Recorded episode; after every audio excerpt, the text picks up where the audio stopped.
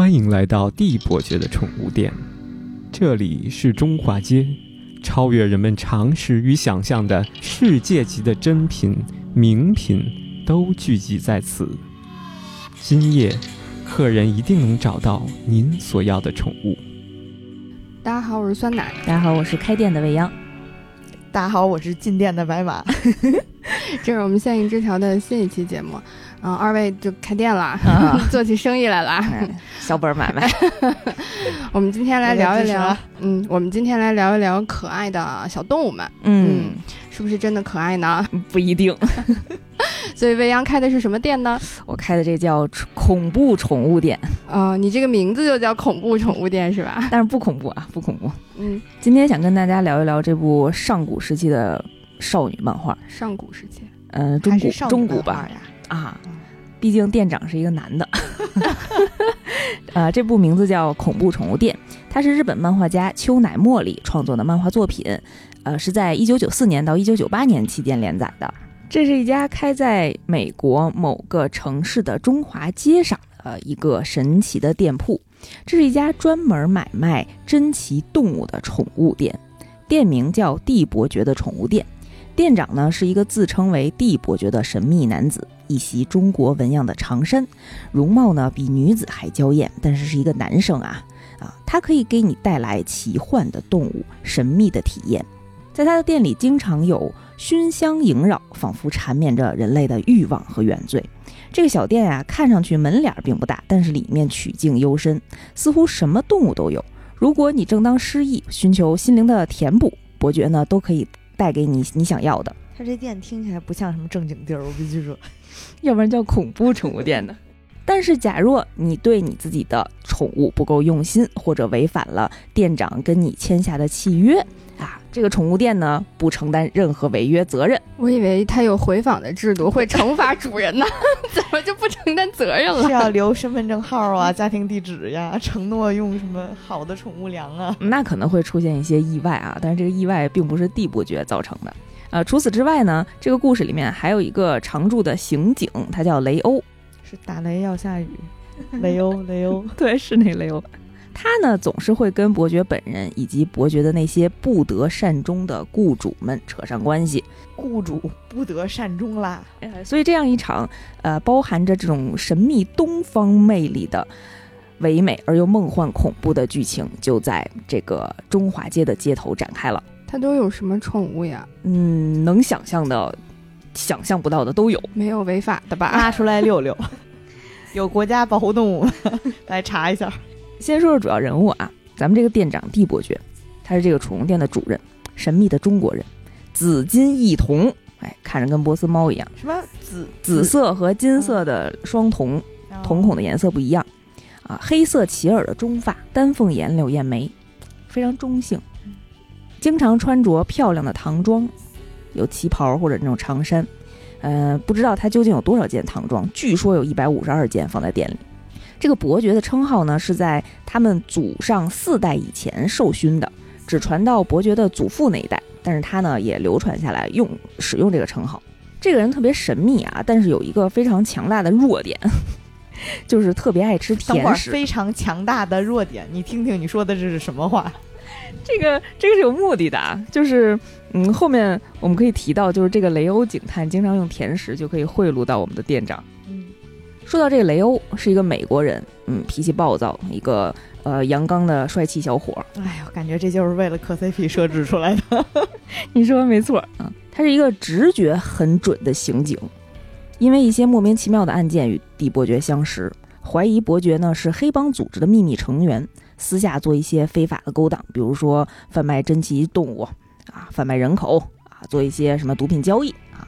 因为他们警所经常接到报案，就会这个中华街附近呢，经常会出现一些离奇的死亡案件，而被害人都是这间店的客人，所以身手矫捷，但头脑多少有点单纯的雷欧决定深入火穴，自己去挖出那间宠物店的主人背后的秘密。但是和雷欧想象的不同，咱们家地伯爵呢？不但并非穷凶极恶的样貌，反而人长得特别娇艳美丽，貌比潘安。怎么着？他爱上他了？在接触的过程中呢，逐渐就被这个神秘气质吸引，态度有一定的改观。两个人搭档解决了很多悬而未决的案件。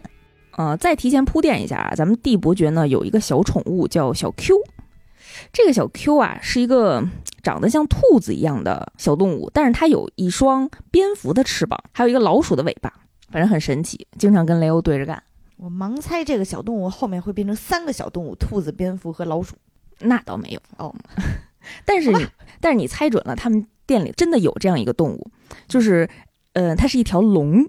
哦，呃，但是这个龙呢，平时是一个小女孩的形态。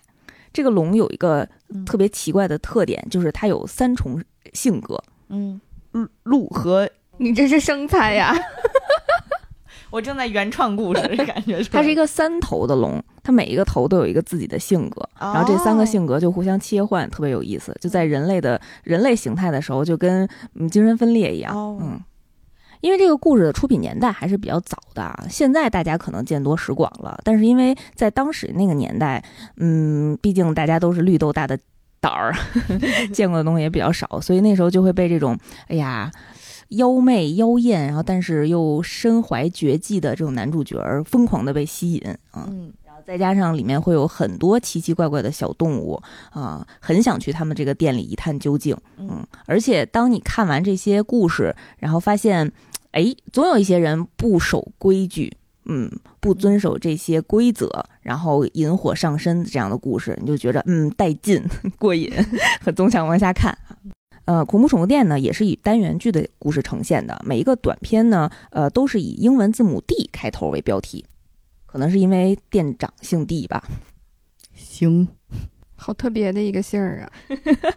啊，比如说 Dream、Desire，考考你，还有什么 D 开头的英文单词？现场说十个。Dragon，可以。德拉科，抓口。说出了一个一个词的不同的发音是吗？对。我们后面这个故事呢，叫 Daughter。哦，谜底写在谜面上。这个故事一开头呢，是一对刚刚失去自己心爱女儿的夫妇在墓地里痛哭，丈夫非常悲伤的安慰已经泣不成声的妻子啊，就跟妻子说：“哎呀，咱们去买一个宠物吧。”可能也是为了安抚一下妻子受伤的心灵，他们就辗转呢来到了蒂伯爵的这家店面。呃，当伯爵了解到这对夫妇刚刚失去自己心爱的女儿的时候，就请他们来到了店铺的里屋。走进这所中式装潢的呃庭院啊，这对夫妇呢就在这个屋子的最里端看到了一个仿佛打扮的像洋娃娃一样的小姑娘。定睛一看，跟自己失去的女儿长得一模一样。但是蒂伯爵却百分之百的肯定说，这个不是人类，这个是兔子。这对夫妇也没多想，就是看到了自己仿佛已经失去的女儿，就欣喜若狂，决定把这个孩子接回家去。蒂伯爵在他们走之前，跟他们千叮咛万嘱咐，一定要注意以下三个事项：第一，不能让别人看到他；第二，每天需要在家里点香，不能间断；第三，每天用餐只能给他喂食水和新鲜的蔬菜。即使他非常想要吃别的东西，也不能给。如果不遵守以上原则，发生任何不幸，本店概不负责任。嗯，如果没有问题的话，就请在这份协议上签字画押。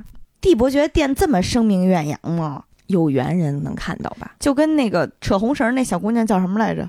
阎摩爱，就跟阎摩爱似的呗。嗯，比他声名远扬一点儿。毕竟人在中华街是一个正经的店铺。一个正经店铺里面进去，长看到了一个跟自己死去女儿一模一样的小兔子，情绪稳定的就带回家了。有缘人才能看到，行，无缘的人人家不让你进后屋。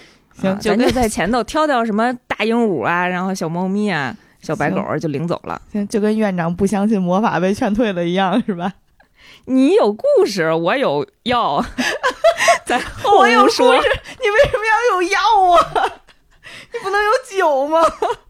我有动物，你还有刀说感觉 行。接回去以后呢，这个母亲就非常非常的开心啊，非常体贴和爱护这个新到家里的小姑娘啊，跟她给她也起了一个给自跟自己逝去的女儿同样的名字，叫爱丽丝。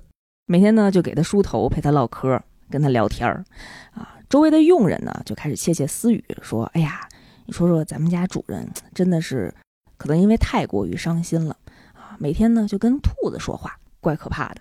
嗯，等一下，我怎么问题那么多呢？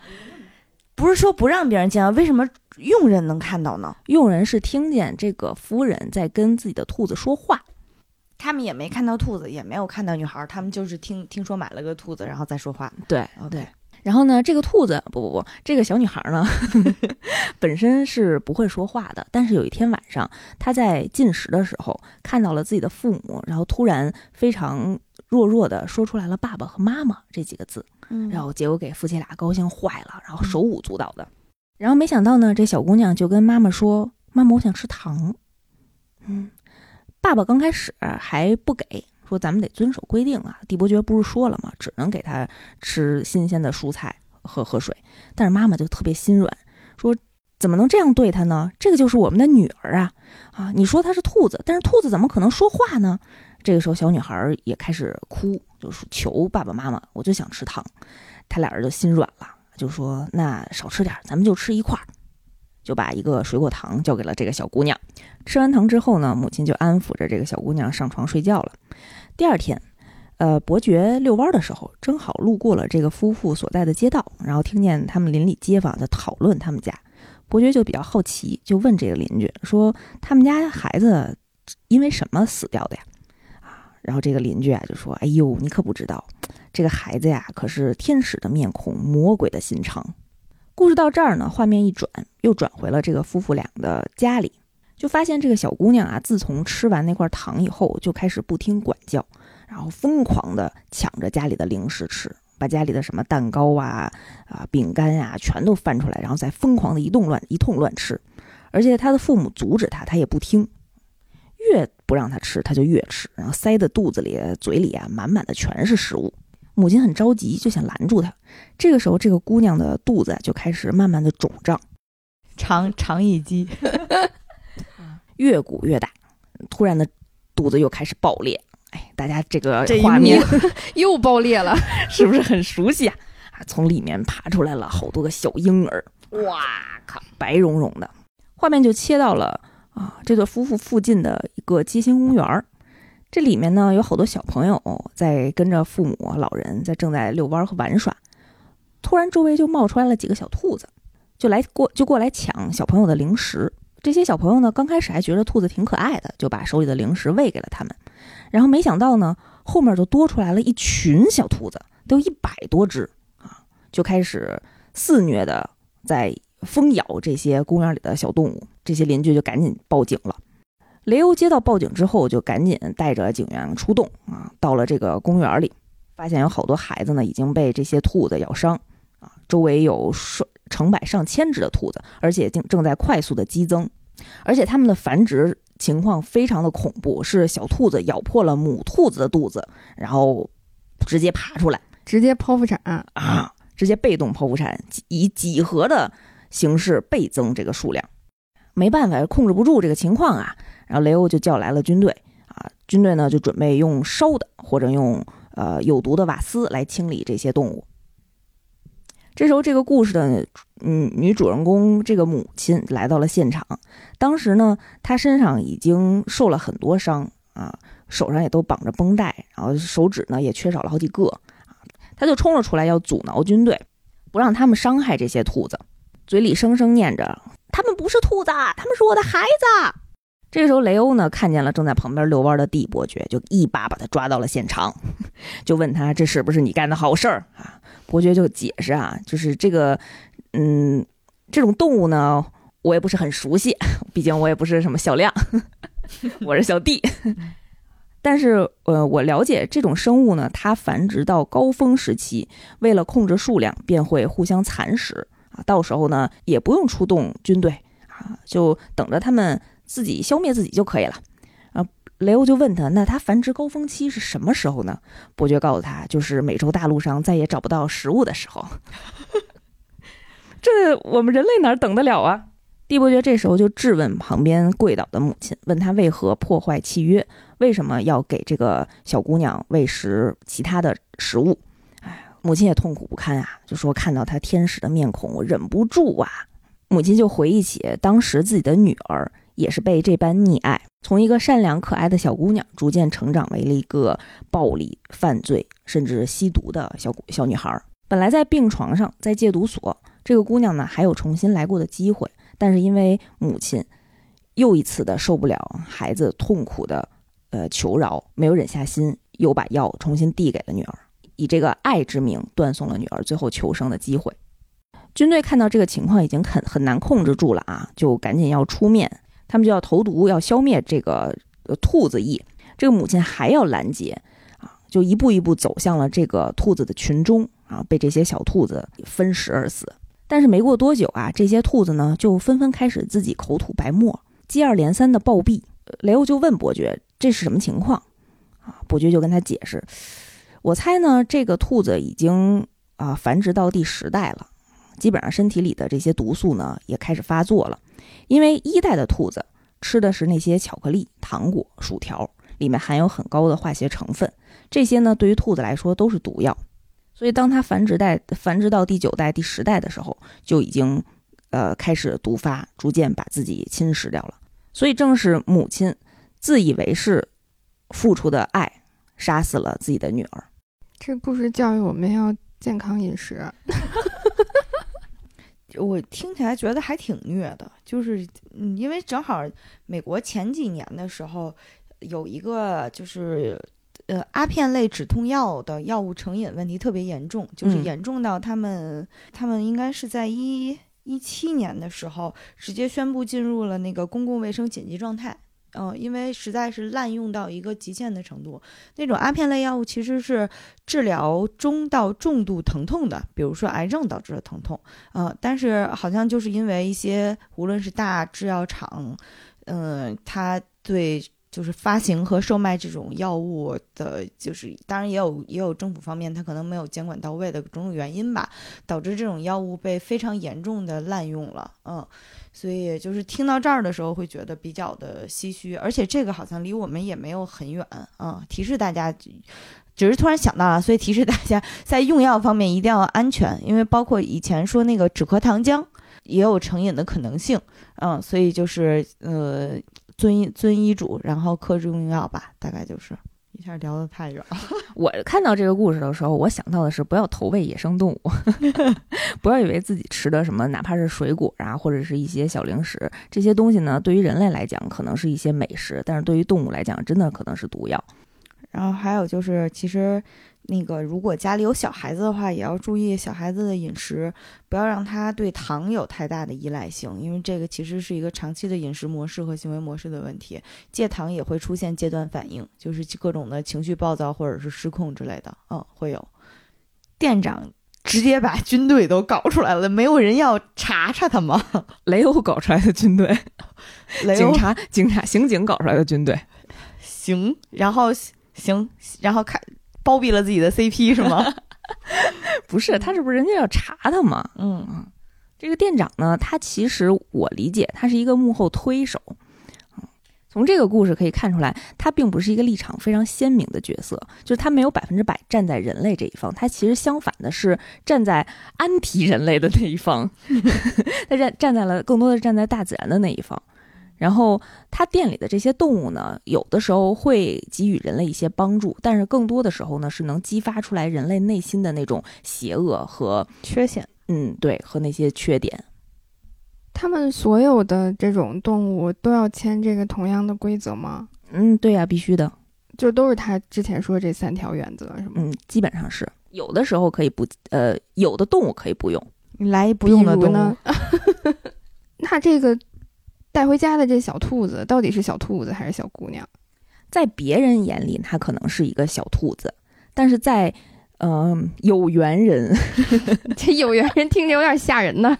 对，吓人的有缘人的眼里，它可能就是你心目当中想要它成为的那个人类的形态。别忘了，咱们的契约里有一条是要点香，嗯，这个店里的这个香非常神奇，就是因为你闻到了这个香味儿。它可能会引发一些置换的情况。Call back 上一期的曼陀罗了。嗯，那确实得是有缘人。我一定要补充一下，我听起来感觉这个特别像《动物园怪谈》，有一点像啊，就是各种小兔子，你要喂什么，看见什么不要惊慌什么的。还有就是，我感觉兔子是他们批量生产的一款就是 VR 产品。你带上这个小兔子，你能看见你想看的东西。再配套插上他们那个香，就跟插上电是一样的。你还可以被吃掉自己的手指。对。再讲一个稍微温暖一点的啊。第二个故事呢，也是以 D 开头的，它的名字叫 d r a r o g i n d i a 这是一个德语，我不会念。听懂了，行。故事的主人公呢叫克兰，是一个小女孩。有一天，他们家突然失火，她的父母全都在这场大火里面丧生。有警察调查啊，是有抢劫犯啊来到他们家中，把他的父母杀掉，然后故意纵火。啊，当时呢，这个克兰仿佛是看见了那个抢劫犯逃跑的身影，但是他没有认出来那是谁。他也因为这场大火呢，丧失了视力。呃，自从经历了这场灾难之后呢，他妈妈那边有一个远房亲戚的哥哥啊，这个哥哥同时也是他爸爸的一个学生，名叫爱德华，就来到他的家中来悉心照顾他。有一天呢，爱德华呢就听闻这个中华街上有一个神秘的东方店铺，就带着克兰来到了蒂伯爵的这个店里，跟伯爵讲说这个小姑娘失明了，呃，我想买一个宠物，日常可以陪伴着她。啊，蒂伯爵说：“那我给你推荐一款导盲犬吧。”啊，就带着这个克兰小姐啊进到了后屋。嗯，每次都进后屋，有缘人呗。但是当时呢，这个蒂伯爵没让爱德华进去啊，就只让克兰小姐一个人进去的，带着小姑娘就进到了一个曲径深幽的小黑屋里。蒂伯爵说：“你就把手伸出来，嗯，你摸摸它。”啊，这小姑娘伸出手。这跟玩那个暗箱，然后摸摸动物猜太吓人了，这也太恐怖了，真是特别恐怖。因为这小姑娘突然发现她摸到了一个人，哎呀，给吓够呛啊！蒂伯爵说：“嗯，不是，它不是人，它是狗。”蒂伯爵每次都硬聊呗。这个狗的品种呢是叫杜宾犬，咱们就叫它小杜吧。小杜，小杜，你会导盲吗？小杜说：“你等我打开百度地图。”我们从画面当中啊，就从读者的视角看到的这个杜宾犬呢，确实是一个英俊潇洒的冷酷帅哥，哇哦，是一个人形态啊。我们看到这么帅的电纸发一下，我们看到这么帅的帅哥，是不是也嗯，就不管他是人是狗了？问题小姑娘她也没看见呀，小小姑娘摸见了，非常的害怕。然后伯爵就跟他讲说：“没关系啊，现在呢，因为在你们家纵火的这个凶手还没有找到，你现在设身处地很危险，而他，而这个小杜，拼了命也会保护你的，所以你放心，你就带着他回家吧。”小姑娘心也挺大的，多大岁数的小姑娘啊？十五六岁吧。行。然后回到家之后呢，呃，这些佣人阿姨呀，都跟小姑娘说：“哎呀，我还以为你会带回来一只更小巧的狗呢。”嗯，把他们安全送回家之后啊，这个爱德华这个表哥吧，啊，这个远房的表哥就跟他说，呃，我要去芝加哥，我要去那边出差啊，我明天就要先走了。然后克兰呢就一个劲儿挽留，说，哎呀，嗯。我很害怕呀，我一个人在家里啊，能不能留下来啊？这表哥就说没事儿，这小杜这不是还在呢吗？有他陪你。这克兰心想，你心也够大的，有他在才可怕呀。你们怎么就是他觉得大家都很奇怪，你们怎么能留着我这种年轻的淑女跟这样一个陌生的男子同在一个屋檐下呢？你们就不担心吗？啊，但是他也没有问出口，毕竟作为一个淑女。到了晚上，克兰呢？在卧室里，马上呢就要上床睡觉了。睡前呢喝了一杯水，但是在上床之前呢，差一点儿滑倒了。啊，千钧一发之际，这个小杜呢就扶住了他。嗯，克兰就惊了：“你为什么在我屋里？这都什么时候了？”啊，就把他轰走了，说：“你你也太没常识了！我作为一个淑女。”嗯，哎呀，他就躺在床上，心里想着：“说爱德华怎么能放心留下我一个人呢？难道他只是把我当做亲戚家的小孩了吗？”就非常不开心。啊，从从这个对话里啊，就看出来这个克兰呢，可能还是挺喜欢这个远房的这个表哥的。嗯，呃，克兰醒来之后啊，就边刷牙边心想说：“哎呀，家里留这样一个陌生男子确实不太方便啊。”于是决定呢，今天白天还是要把小杜退回给伯爵。心里这么惦记着，就拾掇了一下自己，把门打开了。结果一开门呢，就撞上小小杜的腿了，就看见他一直这么蜷缩着靠着门守了一宿，在人家门外。真实的证明了这一条忠犬呀。那小肚子跟他说：“早上好啊，起来咱们去散个步吧。”就带着他出去遛弯儿。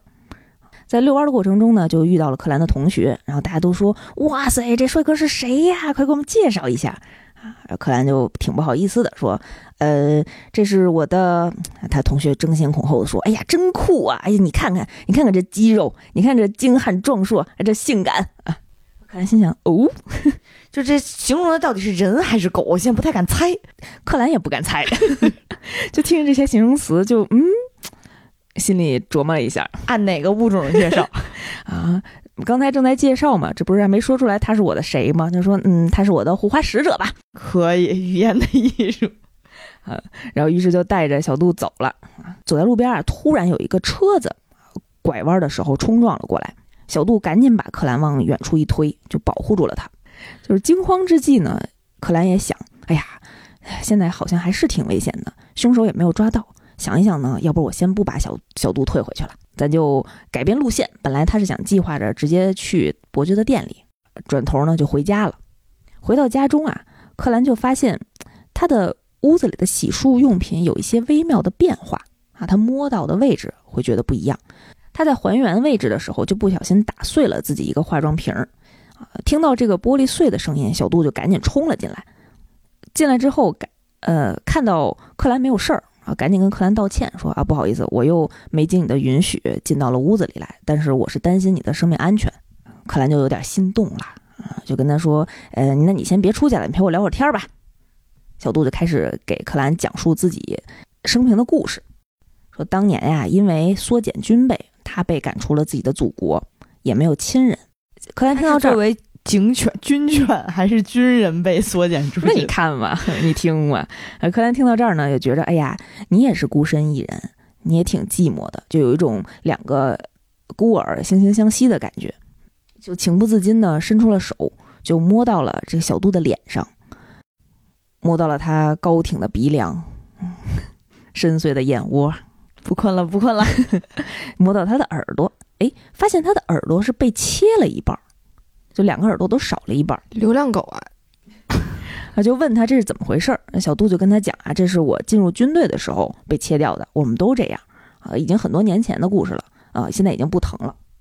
讲到这儿的时候，突然楼下传出来了他的佣人叫喊了一声，小杜赶紧冲下了楼，看见佣人倒在地上。这个时候突然一回头，发现有一个抢匪劫持着克兰，拿枪顶住了克兰的头。情况非常危急，这个小这个时候，小杜大喊了一声：“爱德华，果然是你！”克兰心里一惊，也大喊了出来：“什么？爱德华？”这个时候，掳着他的劫匪呢，就低沉的发出来声音：“ 哼哼，被你发现了，我还没有发出声音呢，你怎么就能发现我是谁？闻的。”小杜就说：“我闻味道就知道了。” 这时候，爱德华呢，仿佛是在自言自语的在跟克兰说。我本来呢，以为这这个计谋天衣无缝，我还特意在芝加哥做了不在场证明，我特意辗转回来。我现在杀了你，就像杀了老师一样，这样你的遗产就会转到我的手里。这时候，克兰呢就回忆起来，当时在火灾的现场，他看到的那个熟悉的身影，啊，好像就是爱德华。他不相信是自己从小到大都很喜欢的爱德华。所以当时他就跟自己说：“我要是看不见就好了。”所以他的视力失明是有很大的心理问题导致的。想到这儿的时候，他就开始拼命的挣扎。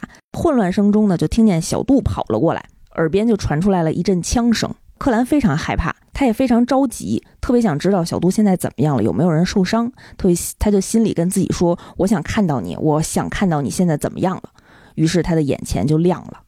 所以就是，哎呀，喜欢错了人，瞎了眼，这个 不是一个比喻，对不对？然后为了又喜欢上他新人，擦 亮眼，再找一个新的，这也不是个比喻，对不对？然后他在这个光亮当中呢，就看看到了爱德华浑身是血的倒下来，在他的身边是一只健硕锃亮、精神抖擞的杜宾犬，在他的前爪上，然后有一个枪伤，训练有素，训练有素的一个退伍军人吧。这个故事就结束了，其实还是一个比较温馨的故事啊，就是在有缘人的眼里，就是一个护花使者。这个护花使者可能不是人类的形态，是一个你身边最好的、最忠诚的伙伴。哎呀，我一定要介绍一下杜宾犬啊！被描述为坚定、顽强、接近完美的一个犬种，性情友善、镇静，忠于家庭，而且喜欢和孩子相处。在主人的命令下，能够激发它猛烈的进攻，而且它智商很高，所以能和主人形成很好的默契，也容易训练。杜宾犬在养之前要断尾和采耳。嗯，就是如果没有做这个的话，它耳朵应该是那种大大的耷拉下来的。但是裁完之后，它就是两个特别就是立支棱着起来的，对，尖尖的耳朵。嗯，就说这个采耳朵呢，其实是首先是方便它听觉变得更敏锐，尤其是军犬的话，可能会需要一些这种细微的线索进行判断。就是它现在裁完耳朵之后呢，其实是能起到这个扩音的作用。嗯。而且好像是二战期间，大概有两九百多只杜宾犬被海军征用，嗯，无论是做送信犬，还是护卫犬，还是探雷犬，都很就是都都表现非常好。嗯，我觉得这杜宾犬劲儿肯定特大，嗯，这要是被它生扑一下，我能出去三条街，毫不夸张。就是说到保护主人这件事情，我想起来我们另一个好朋友，他家养了一个小小的。小狗是那种出去挑衅大狗都不愿意理它的那种小狗。那段时间，我们的那个小姐妹正好在搬家啊，搬家的时候呢，就请了很多的这个工人来家里搬家具。嗯，那个小狗当时在工人进来搬家具的时候，在门口疯狂的叫，然后一直也在叫主人，就是那种咱家都要被搬空了，你们怎么都不看一眼呀？但是他们到了这个目的地的那一家，那些工人在把东西往这家里搬的时候，狗狗特别气定神闲的，就是这种，就是往你往家里搬出去东西不行，但是往家里送东西我 OK，我 OK，就很可爱的一个狗狗，嗯。所以，其实，在故事当中啊，就是作者呢也故意设计的这些悬念。刚才白马也差点破梗了，就是他的这些朋友或者佣人，他描述的其实呃都模棱两可，就是描述成人也可以，狗也可以。其实，在他们的眼中，呃，看小杜一直都是这样一只杜宾犬。嗯，只有在柯南小姐的心里能看到这是一个英俊的美男子啊。那他最开始多摸几下，摸到尾巴就知道不是人了。可能还是伯爵给点香了，那你这不得来点儿，然后回家点上。那小虎就是一个 嗯高贵高冷的御姐了。是的，哎，想来一份儿，是一个非常怂的高冷御姐。再讲一个啊，这个故事的名字叫《Desire》，欲望。故事一开头呢，是我们这个刑警雷欧啊正在街上制止一些小孩的打闹，地伯爵看见了。嗯，就问他你干嘛呢？多大点人了，还欺负小孩儿啊？呃，雷欧特别不忿，说这帮小孩儿啊欺负小动物。就看他们围着一个小狗在用玩具枪射它，特别残忍。其中一个小女孩呢就大喊大叫说：“这不是一个野狗，这是我自己家养的，这是我的狗黛西。主人管自己家的狗，还有什么问题吗？”雷欧本来特别生气，这个时候他的上司呢正好给他打了一个电话，跟他说，呃，几条街之外呢有一个抢劫事件，让他赶紧过去。他呢就没办法，跟他说：“哎呀，伯爵，你帮我个忙，你帮我教训教训他们，我得赶紧走了。”就把这个烂摊子交给伯爵了。伯爵呢就抱起这只被欺负的小狗，就跟这个小姑娘说：“你叫什么名字呀？要不要来我的店里喝点茶啊？我这儿呢有非常好吃的蛋糕。”嗯，就把小女孩带回店里了。木香味儿的蛋糕，就在他们俩对话当中呢，知道了这个小姑娘叫玛格丽特。呃，伯爵呢就很奇怪，就问他为什么你要虐待自己家的小宠物呢？小姑娘就说呀：“哎呀，这个黛西这个小狗啊，是我小的时候捡到的，非常可爱。那会儿我特别喜欢这种小动物，但是呢，没想到呢，它越长越大。现在呢，我已经抱不起来它了，我就有点腻了。我又特别想养一只小猫咪，嗯。”我妈跟我说啊，不行，我只能养一只宠物。我就想啊，嗯，放了我，我这只小狗黛西，我就带它去到很远很远的地方，然后我自己跑掉。没想到黛西每一次都能找到家，自己回来。我现在已经非常厌烦养它了。伯爵听的时候也气儿不打一处来，但是面上呢，对小姑娘还是非常客气的，就继续询问她自己家里的情况。啊，小姑娘也跟伯爵解释，我们家呢还有三个姐姐，我大姐学习成绩特别好。嗯，是年级第一，啊，父母非常喜欢她。我二姐呢，呃，是校园女神，长得特别好看，学生活动呢，每每都有她的身影。我三姐呢，脾气特别暴躁，但是每次呢，我跟她吵架的时候，父母都觉得是我的不对。所以我在这个姐妹四人当中呢，我自己特别不受待见。他有没有考虑过反思一下自己的原因啊？这不是没反思吗？然后伯爵听到这儿呢，说：“哎呀，算了，你就把黛西留在我这儿吧。啊，我来替你收养它。啊，作为，呃，给你的补偿，我送你一个新的宠物。”就带着他去到了后屋，去到这个神秘的后屋，捶了他一顿。就带他最走到了最里面的一间房间啊，推开门，这个。玛格丽特小姑娘呢，看到这个房间里啊，全都是小孩子，特别瘦弱的小孩子，骨瘦嶙峋，而且每一个人的眼神都非常的惊恐。伯爵就在他耳边细细私语，说：“其实啊，你就是想要一个小妹妹，既可爱又顺从，还会听你的话。”边说边从女孩的眼光当中呢看过去，发现了一只啊长得最小只、最瘦弱、眼神最空洞的一个小女孩。玛格丽特看到这个小女孩之后呢，就跟伯爵说：“我就要她了。”带着这小姑娘就回家了。但是这一次啊，伯爵没让她一个人回家，他陪着玛格丽特一起回到了家中。玛格丽特呢，跟父母说：“呃，我要领养这个小孩子。”这个父母一听这事儿，这哪干呀？我咱家已经这么多口人了，所以这回在其他人和他自己眼中，这个都是个小孩儿，都是个小女孩儿。嗯，伯爵就赶紧接话了。说这个孩子呀，是在东欧战火当中失去了双亲的一个孤儿。虽然您看他看上去非常弱小，但是他其实出身非常高贵。只不过呢，因为早早的失去了双亲，又没有人照顾，所以患了心病，现在可能不太会说话啊。但是如果像您这样上流的家庭照顾他，相信呢，由您这样。啊，出身上流家庭、美丽聪慧、有慈悲心肠、气质高贵的人来抚养的话，啊，他一定能体验到更良好的礼仪和充满爱爱心的家庭生活。而且，您不要担心，就有某个财团啊，已经给了我很多他的抚养费用啊，每周呢，我会给您两千美元来照顾这个小女孩。嗯，你想在九几年，一周两千美元。他这是领养了一棵摇钱树呀！啊，你而且呢，你们只需要照顾他一个月就好。这母亲听完了，说：“没关没问题啊，何止一个月呀，照顾一年都行。”嗯，我这剩下的四个姑娘的生活费都有了。于是呢，咱们这个主人公玛格丽特啊，就给这个小妹妹取名为黛西，跟她的小狗名字一样，特别疼爱她，教她如何说话，教她如何使用餐桌的这些餐具。带着她呢到学校，跟自己的朋友们一起打篮球，一起运动。刚开始的时候啊，黛西笨手笨脚的啊，什么都不会啊。玛格丽特就嘲笑她，让她去球场边捡球。但是黛西的学习能力很强，就很快呢就上手了。不只是篮球，就自己的跑步啊、游泳啊、唱歌啊、绘画，甚至学习啊都非常厉害。也逐渐从一个非常沉闷的一个小姑娘变得活泼开朗起来，大家都特别喜欢她。而且啊，玛格丽特的妈妈还给黛西买了好多新衣服，然后就把她打扮了起来。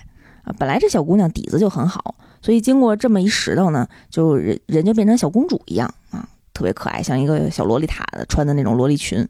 然后妈妈有的时候呢，给黛西梳妆打扮的时候啊，还跟她说：“哎呀，你要是我自己家的孩子就好了，你怎么这么可爱呀？”门外的玛格丽特听见了，心心里就不是个滋味。有一天呀，跟玛格丽特关系特别好的一个小男孩鲍勃。就委婉的拒绝了玛格丽特的邀约，说不能跟你一块玩了啊，我家里有点事儿。但是没想到呢，玛格丽特却撞上这个鲍勃，却转手啊跟黛西一块玩去了。俩人可能看电影约会去了。我一定要再问一下啊，这是几岁的孩子之间的爱恨情仇？初中生吧。嗯。回到家中呢，就特别生气。等到黛西回家啊，就开始拳打脚踢，冲着黛西，让你抢我的啊！让你这么受人欢迎，抓他头发，扯他的衣服，扯头花了，开始啊！这个时候呢，妈妈就进来了，阻止他，就骂玛格丽特特别不懂事儿，而且还罚他不许吃饭。玛格丽特更生气了，啊，你因为一个外人，你训我，嗷嗷在那哭，啊，他妈就把他关到了一个小黑屋里。晚上呢，黛西带着饭进来了，然后一边安慰玛格丽特，一边跟他说啊，你别担心，我呢一定会永远疼爱你的。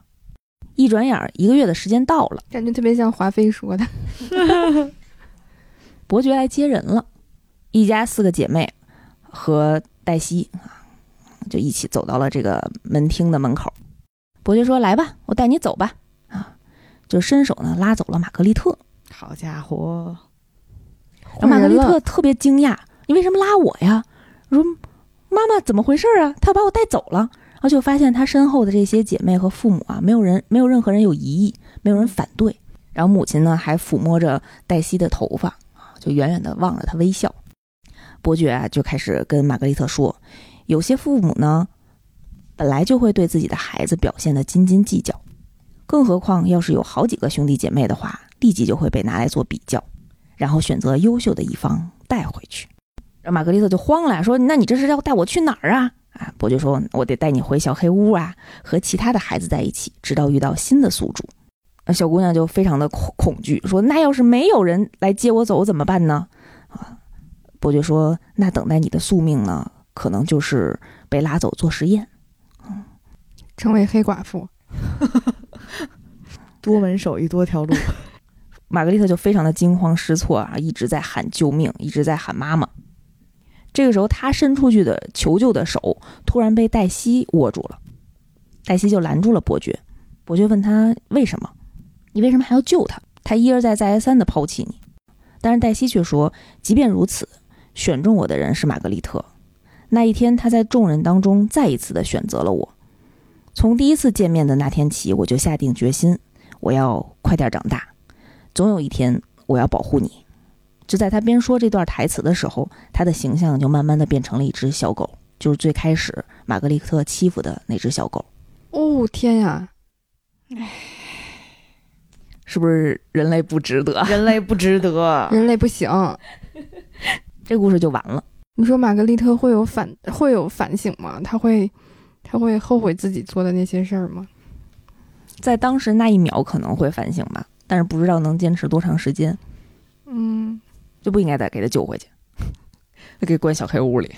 就是他从过上他一个一个月再说。就是他从抛弃别人的角色变成了一个被抛弃者嘛，也尝尝被抛弃的滋味儿。总感觉以这个瘪孩子的现在的行为模式，他应该是会因此而怨恨上自家的父母。你们居然不要我了，然后也因此而怨恨上这个小狗狗。你居然还想替取代我？我觉得虐待小动物的孩子真的不行。我我其实之前本来是嗯挺想再养一只小猫的，然后我当时想的就是领养代替购买嘛。嗯，所以对，就在一些那个小程序上面去翻，就会发现嗯。就有很多人，他讲为什么现在这个猫我养不了，理由就非常轻飘，就是就轻飘飘的一句话，孩子不喜欢了，然后就给带过去了，或者就是呃怀孕了没法养，但是其实就是现在科学也证明了怀孕做好检查的话是没有关系的，嗯，然后当时那一瞬间就会觉得还是挺，嗯，挺挺挺不爽的吧，因为。大家可能在微博上，或者是更活跃的地方，你能看到那些领养信息，都是很负责任的一些人或者是一些组织，他整理出来的，然后对大家有很细腻的要求。但实际上是有很多很多人，呃，就是出于一些非常简单的理由就挂上去了。但是更糟糕的是呢，就是他会寻找领养，可能是已经相对负责任的一批人了。更不负责任的人，就是像故事里面的那个像玛格丽特一样，可能。嗯，找个远远的地方给他扔了就好了啊！所以就是从这个角度来讲，就是人类真的是不不太不太行。嗯，我觉得就是，呃，就是这个责任心可能，或者是说，我觉得人他在面对其他的这个，就是其他低等动物生命的那个时候，他的他对生命的认知其实没有我们想象中那么严肃。然后我其实曾经也跟那个好多就是身边的朋友聊过，就是想养动物啊，养个小猫啊，养个宠物这种。然后有的人就会斩钉截铁的说，我肯定是不会养的。然后我就问他，我说为什么呀？他就说，嗯，这个猫它。呃，不管是猫还是狗，可能最多就能陪伴我们十年，然后最多最多二十年的这个这个这个时间。说他说等到最终他要走的时候，我不知道我该怎么去面对。就我觉得这个其实一个是对生死的一个问题，还再有一个就是这这个他的这个想法就已经反映出他其实是很认真的对待去养育一个生命，对一个生命负责的一个想法。我觉得这个是其实是挺好的一个，就是呃我们在你在想要养动物之前。养宠物之前，可以问问自己的好多问题当中的一个。我觉得这个其实是帮助你去啊怎么去理解、怎么去看待一个动物的生命和你怎么去对待生死的这样一件事情。你从这个不断的询问自己、不断的跟自己提问交流的过程当中，可能你就可以呃知道自己到底能不能。养这个宠物，或者适不适合养这个宠物，然后这个其实也会呃联系到你后面就是你养宠物的一些具体的一些行为，嗯，因为有的人可能他会说我自己的经济嗯可能没有那么好，或者是我可能经济好，但我其实并不太想要在宠物身上花很多的嗯投入很多，就这个其实也会有一定的。嗯，就跟你怎么样去看待这个动物、看待生命，其实是有关系的。我觉得那个朋友跟我讲，他跟我回答这个问题的时候，呃，也是给我自己上了一课，因为我也一直想说，我很想养一只养一只猫，然后我觉得我一定会对它负责的。然后，嗯、我想过各种各样，因为我有一段时间在就是就是想要想要问自己，到底我能不能养这个宠物的时候，我经常会去看那种帖子，就是。嗯，豆瓣上包括抖音上会有那种猫脾气很不好，嗯然后很调皮，然后跟人不亲的那种，就是对人造成了伤害的那种。我看那些帖子的时候，我就在问我自己，我能不能接受？如果我以后养了、领养了一只猫，它是这样的时候，然后我我就觉得这个也是一个过程，你去发现自己的一个过程。然后你，我觉得前期准备。时间越长，可能对你后面的那个你和宠物在一起的那个时间的质量也越好。嗯，哎呀，作为一个养猫的人呢，就是除了情感方面的负责任之外，其实在生活当中，真的养猫就跟养一个怎么说，一个更加简单上手版的小孩儿一样，也会出现乱拉乱吐的情况，也会出现你，比如说我曾经最崩溃的一段时间啊，就是。那是一个冬天 没有被子了是吗？真的是我连续一个礼拜，头四天每天回家的时候，床上都有，就是被子上都有一滩新鲜的尿液。你怎么我们小虎了？就是因为那段时间应该是我太忙了，所以我确实没时间陪他。嗯嗯嗯，然后呢，那个他就会，猫猫也是有脾气的，嗯它就会很寂寞或者是很不开心。它表达不开心的方式就是在你床上尿尿。然后我那会儿因为冬天的话，我到家十一点了。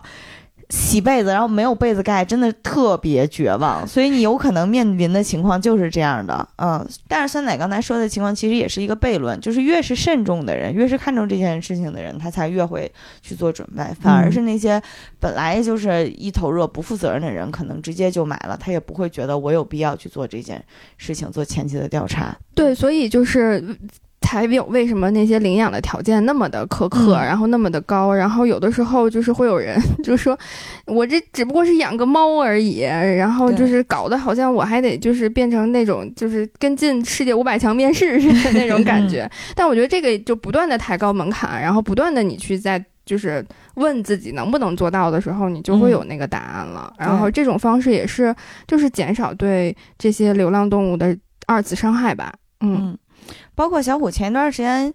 他眼睛不太好，然后带他去看病，回来开了八种眼药水儿，八种眼药水儿，我强调一下。然后大夫直接给我画了一张时间表，就是你第一个小时是滴这八种，第二个小时滴一二，第三个小时一二四七，我都能背下来顺序，真的就是他他，但是你滴了多久时间？呃，滴了一两个月，就是而且他还会病情有反复。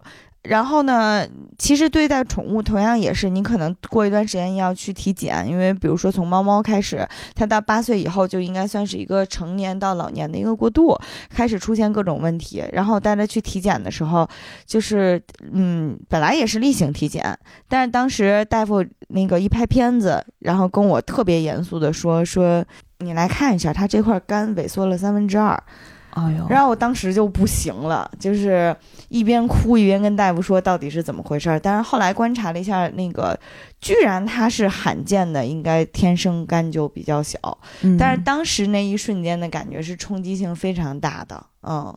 就最开始几年没有做这样的全面的体检，对，嗯就是对于很多，一开始的时候，其实大家也没有对动物、宠物体检的那个意识。嗯，嗯就是我在我的认知里，大概就是知道，我刚捡着它的时候要带它去做个检查，看看身上有没有各种的细菌病菌。小虎确实也是，刚捡来的时候是一身的病，啊，就是当然还跟我一起捡猫和替我养了一段的小伙伴，全都被它感染了猫癣，包括我自己。对，嗯，所以就是养动物是一个。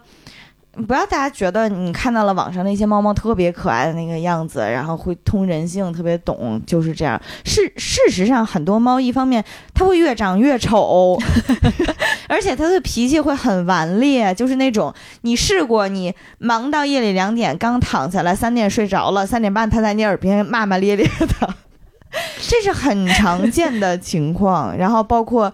还有那种很活泼的猫猫，看你不行，抽你嘴巴子，这种都是会有的，所以大家一定要做好准备。呃，我其实我不太同意你说养养宠物是一个简单上手版的养小孩的那么一个过程，因为小孩还会长大，他能渐渐的跟你，他有意识了，他懂了，你能跟他讲道理了。但是动物就是就像猫，它可能一直一生就是人两三岁的那个智商，你你没有办法跟他讲道理的，所以其实是要付出很多的时间、耐心和爱的。嗯，还有很多的钱。嗯，对，嗯，对，所以就是平时给吃点好的，然后就是少看点病，其实对你来讲，就对养宠物的人来讲，是一个很好的一个一个一个办法的。嗯，然后我刚刚听那个故事，还有一个想聊的就是，我们作为这个强势的这个群体，我们有很多的选择，然后我们生活里面会充满很多不一样的事情，然后让我们就是很兴奋啊什么的。但是作为宠物来讲，它在你的家里就是。他的世界里就只有你一个人了，就像那个小狗一样。不管我遇到了多少次的伤害，我最终还是觉得，不管这个玛格丽特是他的主人还是什么，用用什么样的词语去代替吧。但是他的世界里只有你，他想的就是我想好好的保护你，我很爱你。我觉得就是我们养宠物也是这样的，就像刚刚白马讲的，就是小虎，因为你的陪伴少，他也会觉得很难过。他难过的方式。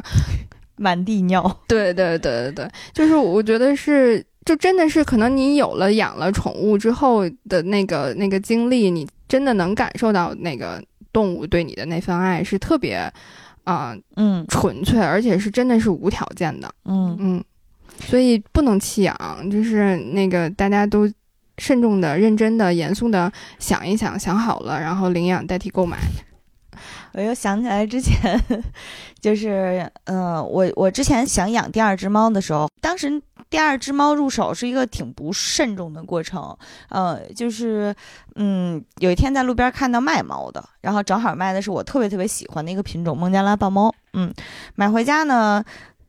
就发现了问题，它和小虎相处的特别特别不好，因为它是那种猫呢，就是每天要跑满一公里，恨不得，然后运动量特别大，非常非常活泼。小虎是一只非常怂、非常怂，就是社恐，对，一只社恐的猫啊，生命在于静止的猫。对，然后这两只猫处处的又非常不好，尽管小虎已经比它大了好几圈了，但依然是被那个呃第二个猫给追得满世界乱跑。我能，我我当时能明显感觉出来异样是。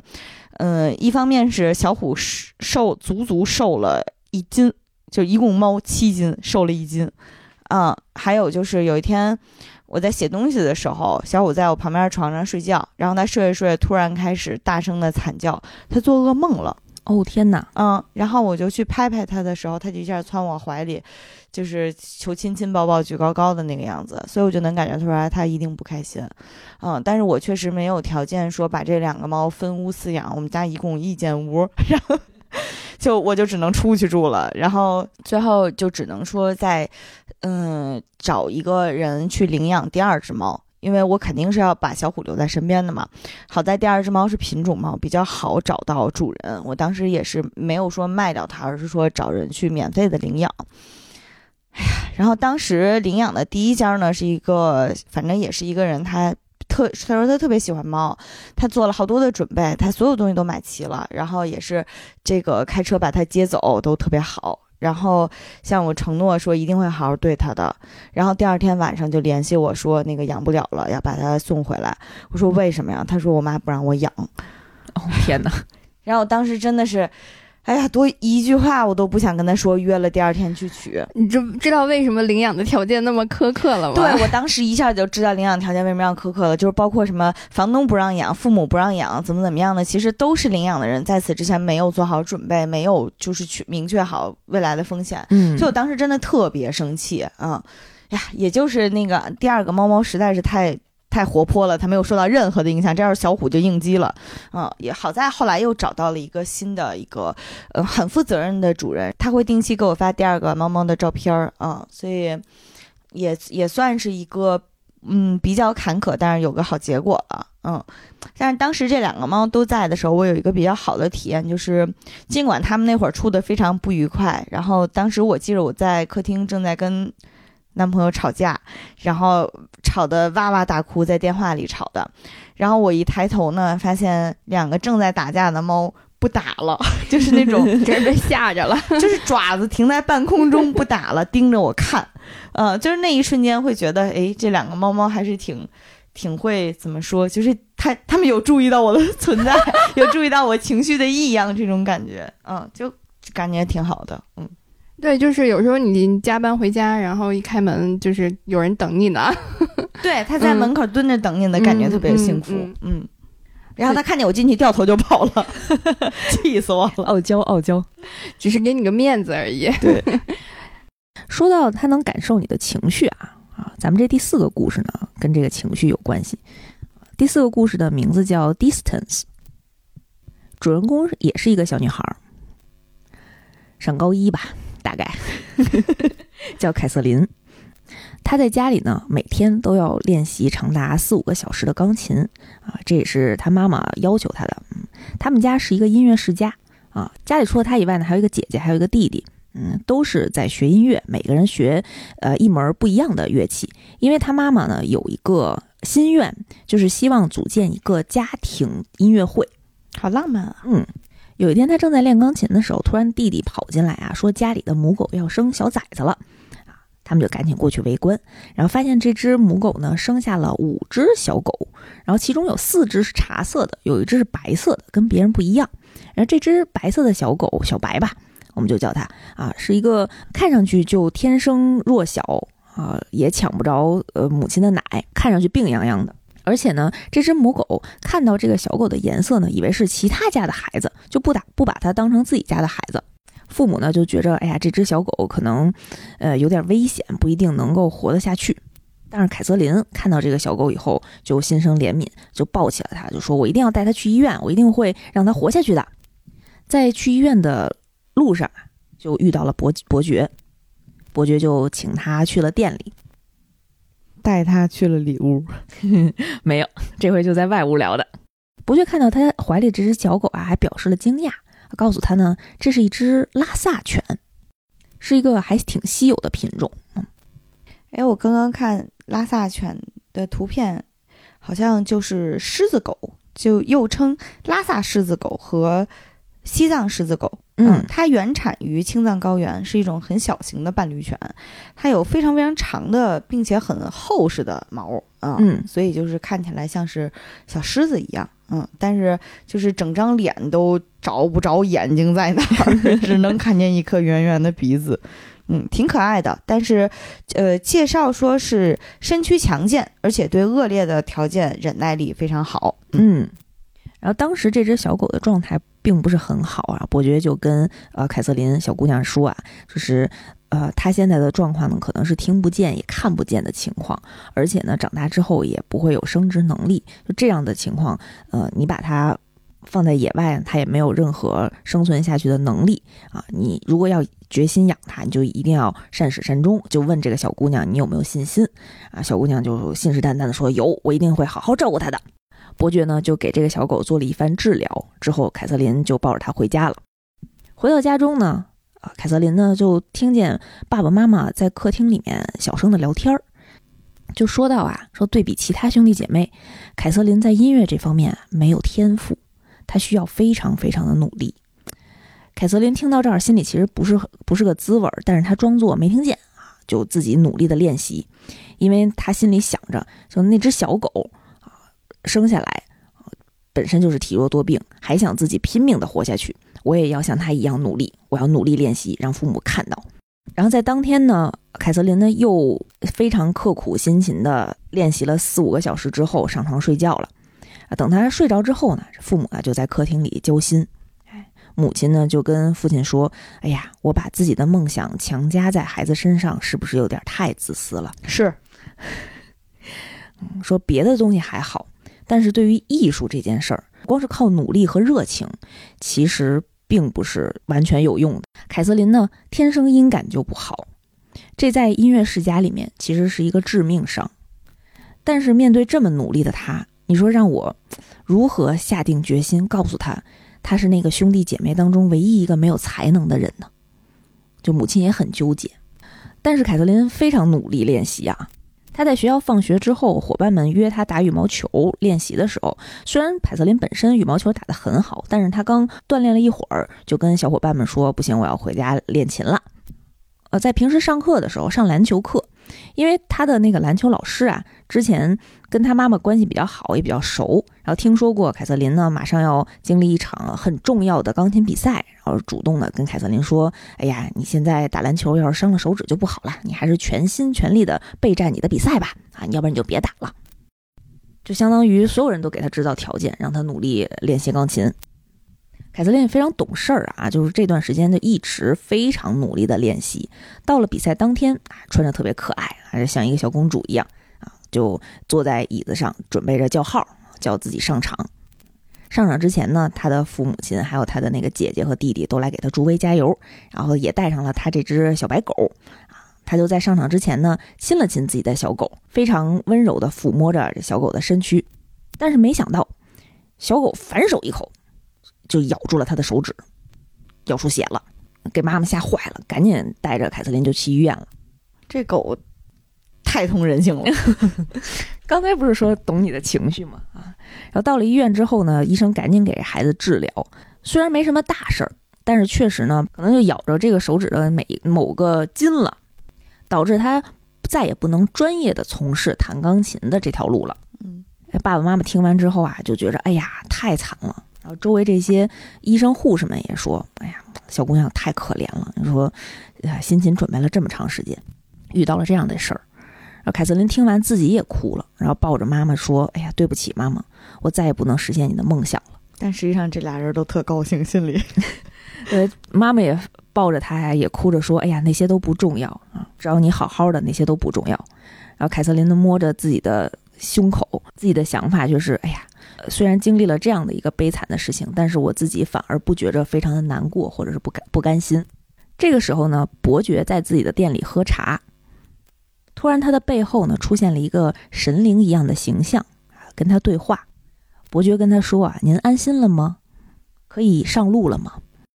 这个虚拟的这个神灵啊啊，就跟伯爵讲：“我安心了，我咬断的不是他的手指，是他体贴家人的纠结情绪。”但是，一度松动的羁绊将会以更加紧密的方式结合在一起。从此以后，他就可以在新的领域尽情的绽放光芒了。说这句话的背景画面呢，是凯瑟琳和自己的同学非常开心愉悦打羽毛球的快乐的样子。嗯我是说，这家人就来个弹指巨人吧，非得把孩子逼到自己自断手指才可以，两个人放不能放过自己吗？这不是戏剧冲突吗？他想体现的就是小动物其实是可以感受到自己主人的这些情绪的，很极端的情况下会帮你解决这样的问题。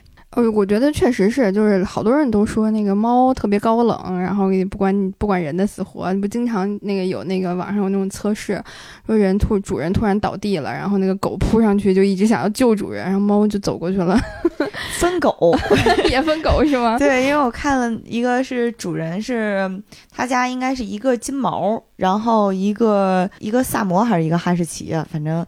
他就他当时演的时候呢，哎呀，也是刻意做了一个戏剧化的情境了。他是拿了一根大大的火腿肠，边啃边往客厅走的时候，咵嚓倒在了地上。然后那个金毛就赶紧来救他呀，赶紧在门口喊呀，摇人啊。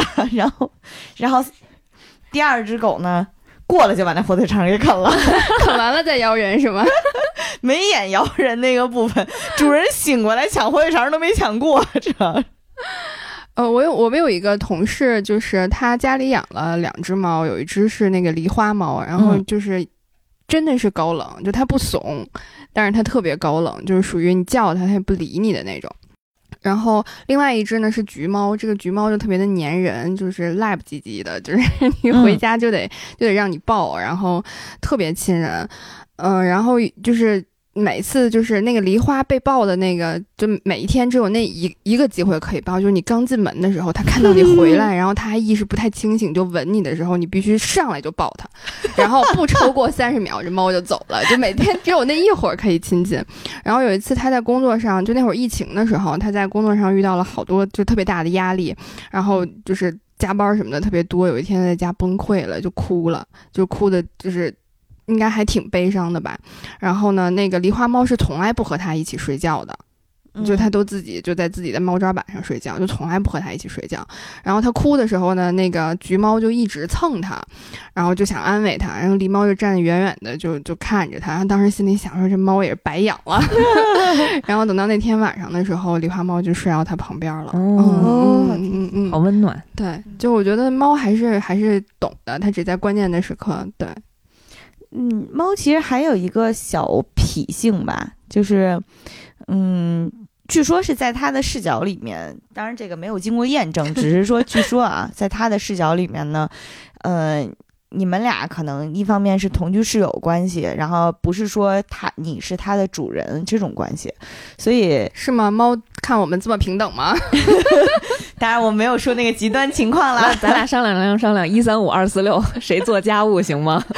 对，然后那个猫呢，就会从它的视角呢，它会就会发现，哇，这个人怎么不会捕猎呀？就是，所以有的猫，尤其是散养的那种，它会经常带回来小礼物给你，就什么它咬死的小鸟啊，什么它抓着的小老鼠啊，蟑螂呀，对，对，所以会有这种情况。就因为之前我养我我养小虎的时候，我给它买过那种小小耗子那种假玩具。嗯，然后他经常会，经常你就会发现他把那个小耗子塞到你包里，或者塞到你枕头底下。对我就不敢想，这要是真的，我可怎么办呢？对，其实这，但是那一刻会觉得还挺开心的，收到了奇怪的小礼物。嗯，再讲一个啊，这个故事呢名字叫达米，D U M M Y，翻译过来呢有笨蛋、假的这个意思。这个故事一开头呢是讲夫妇俩在一处高级住宅区选购了一栋别墅。也是经人介绍，来到了中华街地伯爵的店里，来想购买一个宠物。这一家全家老小，就一块儿来的，大家的需求还各不一样。奶奶呢想要猫，爸爸呢想要那种会看门的忠诚的狼犬，妈妈想要雪貂或者仓鼠，就不会给家里添太多麻烦的那种小型动物。姐姐呢却想要叫声非常好听的大鸟，弟弟想要两栖动物，想要蜥蜴。这家得亏是住了个别墅呀，啊！但是他其实他们就想买一个宠物就够了，啊，这得买个四不像。然后这个伯爵呢，就看见在他们身后，或者买我，我给他们演，多给点钱就行。那你你戏挺多的，你听往后听吧。啊，伯爵就看见在他们身后啊，还有一个七八岁的小妹妹，弱弱的小小的，嗯，不太敢跟大家说话。伯爵就主动去询问他说：“那你想要什么呀？”那小妹妹就说：“嗯，我想要什么都行。”伯爵就把这大家子请到了他的后屋。这一家人推开了门，就看到了一个相貌娇美，但是嗯，气质张狂轻浮的美少年。这是他们又一款 VR 产品，对吗？白马又不困了。呃，但是在这个家人的眼中啊，就每一个人看到的都是自己心仪的动物。奶奶看到的小猫，人类的样子。对，奶奶看到就是小猫，然后妈妈看到就是一个小仓鼠，爸爸看到就是狼犬。除了这个小妹妹，这个小妹妹呢看到的这个人就是我们观众眼中的这个美少年的形态。伯爵就问大家中意吗？大家都说：“哎呀，太中意了，太稀罕了，太喜欢了。”就地就把这个小动物带走了。还是小妹妹有眼光呀。然后路上呢，就是带回家的路上，大家就给他分别起名儿，呀，就叫他什么维恩。然后，嗯，姐就说不行，我要管他叫阿雷基山德雷特。奶奶说，嗯，我就叫他小咪。爸爸说，你这名儿太俗了，我要叫他格拉克。小妹妹就问这美少年说，那帝伯爵管你叫什么？啊，这个美少年就说，帝伯爵管我叫阿天。啊，小妹妹说，那我就叫你阿天吧。啊，顺便一说，我叫茉莉。就我们这个家呀。其实看上去人前呢是和和睦睦的，但其实内部呢已经分崩离析了。本来这家人呢，嗯，大家感情都很好，每个人也都很温柔，家里也充满了欢声笑语。但是不知道为什么，从某一天开始，嗯，大家就开始尔虞我诈，然后互相嫌弃，互相埋怨。阿天就跟他说：“没事儿，我帮你实现心愿啊，你等着吧。”就某一天晚上，妈妈在做饭的间隙啊，就出来给这个阿天喂食。在妈妈的眼中啊，阿天是一个小仓鼠的样子。妈妈就跟阿天在这抱怨，就说：“你看，喂养你的责任又交给我了。其实我们家呢，原来也经常养动物，最后呢，大家都不愿意照顾它啊，把照顾动物的这个负担呢，全都推在了我的身上。大家都做撒手掌柜。我们家这个婆婆呢，也非常啰嗦，嫌弃我这个做的不好，那个做的不到位啊。大家呢就没把我当女主人，都把我当成家里的佣人。这个小仓鼠呢，又。”发挥自己卖萌的实力，就跟女主人这儿亲亲贴贴，不腻不腻，就蹭它啊。然后这个时候妈妈就感觉嗯有一丝欣慰吧，就从小动物身上，然后就回去做饭了。等妈妈走了之后呢，奶奶就出来了啊，叫着小咪小咪，就抱着她眼中的这只猫啊，回到了客厅当中。奶奶坐在摇椅上，就边摇啊，就边抚摸着蹲在腿上的这只小猫啊，就跟他说。哎呀，孙子孙女们呢，以前跟我都还挺亲近的，现在也不愿意跟我说话了，啊，只有到要钱的时候才跟我说话。这一切呀，都怪我儿媳妇教导无方。这难道不是你儿子教导无方吗？你儿子去哪儿了？你说说。过不了多久呢，奶奶就睡着了，阿天也就走了。这个弟弟回到家中啊，躺在了床上，开始抱着枕头痛哭，好像是在学校被人欺负了。这阿天进来呢，在弟弟眼中呢，就变成一只蜥蜴啊，就一直啊爬到。弟弟的枕头旁边就看着他一一动也不动，弟弟就跟阿天讲说学校高年级的呃学长欺负自己，他也没有办法跟家里人说啊，我就跟你说一说吧。阿天就在旁边默默的听着，然后弟弟哭了一会儿呢，也就睡着了。这个时候，阿天就听见姐姐在楼下弹琴啊，就变成了一只小鸟啊，飞了过去，站在了姐姐肩头啊，随着姐姐的琴声呢，还跟这个琴声和声。叫出了非常美妙的这个音色，姐姐特别开心啊，就跟阿天说：“哎呀，我好羡慕你呀，你有自由的翅膀。等我高中毕业之后，我一定要离开这个家啊，我要去纽约，我组建一支摇滚乐摇滚乐队，再也没有人管我了。”这小鸟呢，也跟姐姐贴贴亲亲，不腻不腻。这个小鸟付出了太多，阿天挺挺忙啊。嗯，然后到了半夜啊，爸爸下班了进了家门。然后看见了有一只大狼狗啊，扑了过来啊，跟爸爸关系特别好啊。然后爸爸呢也特别开心，他说：“哎呀，真不愧是一只狼狗啊，知道这个家里的一家之主是谁，不像其他人，嗯，以为我这么拼命都是为了谁啊？还对我态度这么不好。”小狗呢跟爸爸也亲亲贴贴，不腻不腻了一会儿。然后这个家里的每一个人都被这个阿天治愈了。阿天干的是零零七的活儿。太累了。阿天回到了自己的房间，呃，小姑娘、小妹妹茉莉就给阿天捏肩膀，感谢他，说为这个家真的做了挺大贡献的。阿天跟他说：“没事儿，你放心吧，啊，慢慢的呢，我就会把大家凝聚在一起了。只有这样呢，你就能想起你真正的希望是什么了。因为阿天前面还说我会远，我会满足你的心愿，但是也没说他的心愿是什么。对，嗯，这个时候阿天说你要想起你真正的希望，嗯。”仿佛给大家埋下了一个扣。画面转到我们伯爵和雷欧这块儿。嗯，伯爵第二天呢去警察局找雷欧，说要调查这个夫妇买的这间房子。嗯，雷欧就帮他找到了这个中介。他们就问啊，说这个房子有没有出过什么事儿，就想调查一下。这个中介也挺奇怪的，说没有啊，啊，这家里也没有出现过任何意外死亡，或者是嗯有什么自杀这样的恐怖的事情。唯一奇怪的呢，就是十五年前有一家人啊欠债潜逃了。嗯，这家人呢包括一对夫妻、一对子女和他们的祖母。画面就转回了这个大 house 里面，这个屋里啊，大家就都在吵架，不知道什么原因。就婆婆和媳妇这边也在吵，然后媳妇和丈夫这边也在吵，就互相呢因为一些鸡毛蒜皮的家长里短儿。比如说，呃，妻子就抱怨丈夫工作特别忙，根本就不顾家。丈夫觉得妻子一点都不关心自己。我赚了这多这么多钱，到底是为了谁呢？然后婆婆呢也在这儿挑媳妇儿的毛病。茉莉在屋里听到了大家的争吵，特别的害怕，就自己碎碎念说：“难道你们又要抛弃我了吗？”这个时候，突然外面的大风吹过，这个家中什么电器仿佛漏电了，接触到了厨房的明火，点燃了窗帘儿，屋里就开始起着起了大火。嗯，难道他的心愿是全家死绝吗？是不是有点残忍了？不是，不是，是真是发生意外啊，真是就是嗯嗯就着火了啊！大家赶紧跑啊！但是突然这个时候，爸爸妈妈想起来姐弟俩还在楼上呢。这会儿爸爸说：“我要赶紧去把姐弟俩救出来啊！”然后妈妈顺手呢，因为妈妈当时离婆婆的房间比较近，然后就呃冲进去把婆婆救了出来。好不容易呢，家里人都出来了，爸爸就嚎啕大哭说：“我好不容易买的房子呀，我还有二十多年的房贷呢。”但是看到周围的家人都平安无事，然后也说了一句：“太好了。”这个时候啊，突然家里人想到我们的宠物还在屋里呢，就要赶紧回去救。伯爵这个时候抢先出来了，呃，就跟夫妇说：“没关系，我来。”啊，他就走进了这间着火的房间当中，叫阿天的名字。阿天走了过来，跟伯爵说：“没事儿，这点小火拦不住我。”但是他却不走，就顺着他的手指啊，我们就看到了这个他指的就是茉莉这个小女孩儿。她蹲在窗窗户前大哭，伯爵就一个劲儿拉她说：“快走啊！啊，现在着火了。”茉莉说：“不行，爸爸让我待在这儿，所以我一直等。我可乖了，特我特别听话，只要我听话，是不是爸爸妈妈就能回来了呀？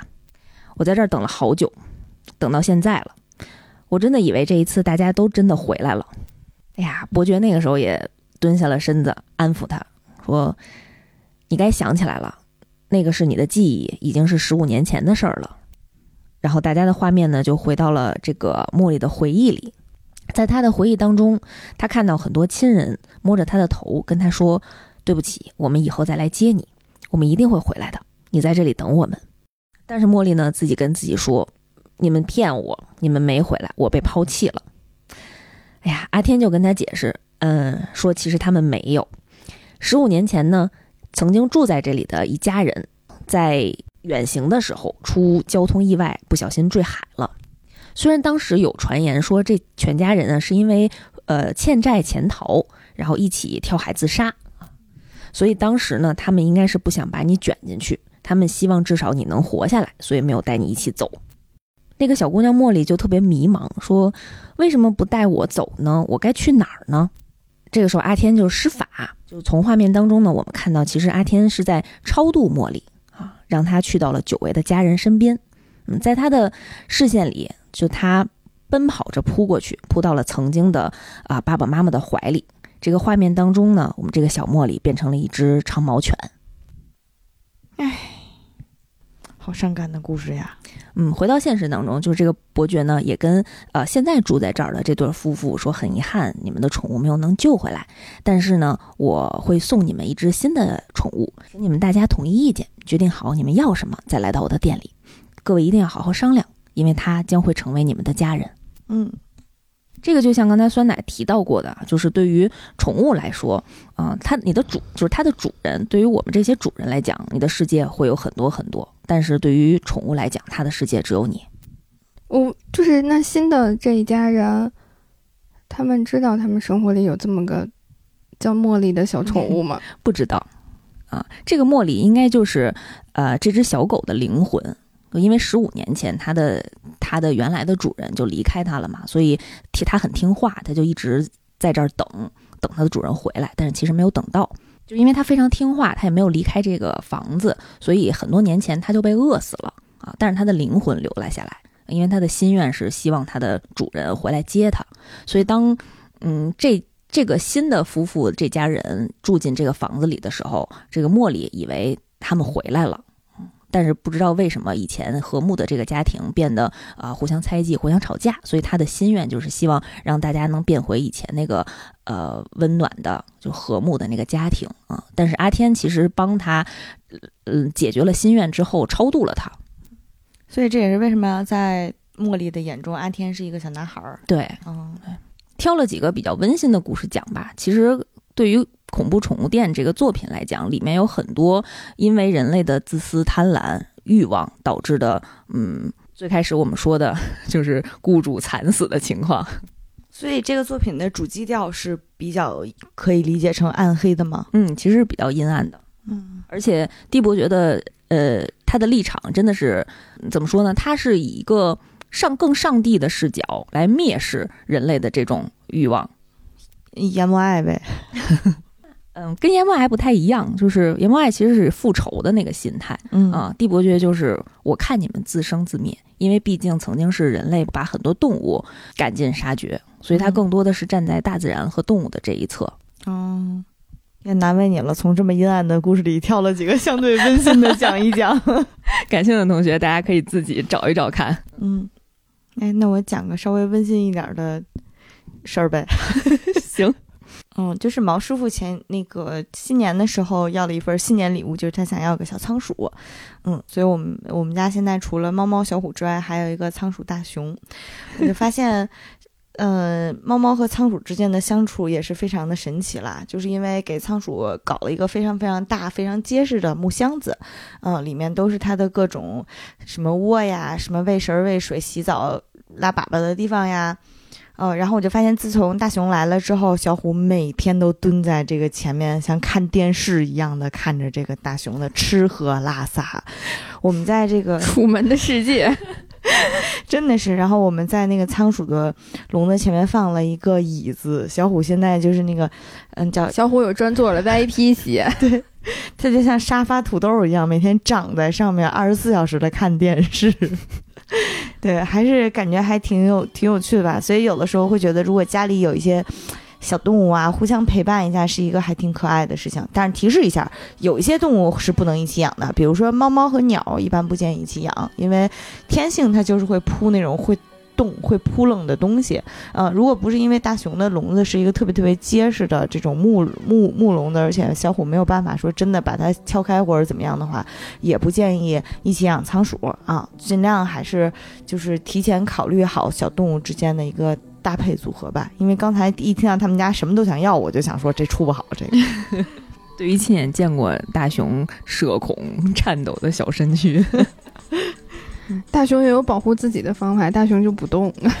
不大熊，我但是大熊作为一个非常社恐的老鼠，不是它作为一个非常社恐的仓鼠，我发现当我接近这个箱子的时候，大熊会躲起来，但是小虎在箱子旁边一直动，他们俩就不会有任何的，就是大熊是不会有任何恐惧的，就是小虎在都已经在箱子上和它贴贴了，大熊都不会害怕。啊、我们现在怀疑大熊大熊可能以为是小虎养的它，啊、对，形成了这种温馨的羁绊。所以说陪伴多重要。对，好吧，准备好买下这只珍奇的动物了吗？一定要遵守契约哦，否则本店概不负责。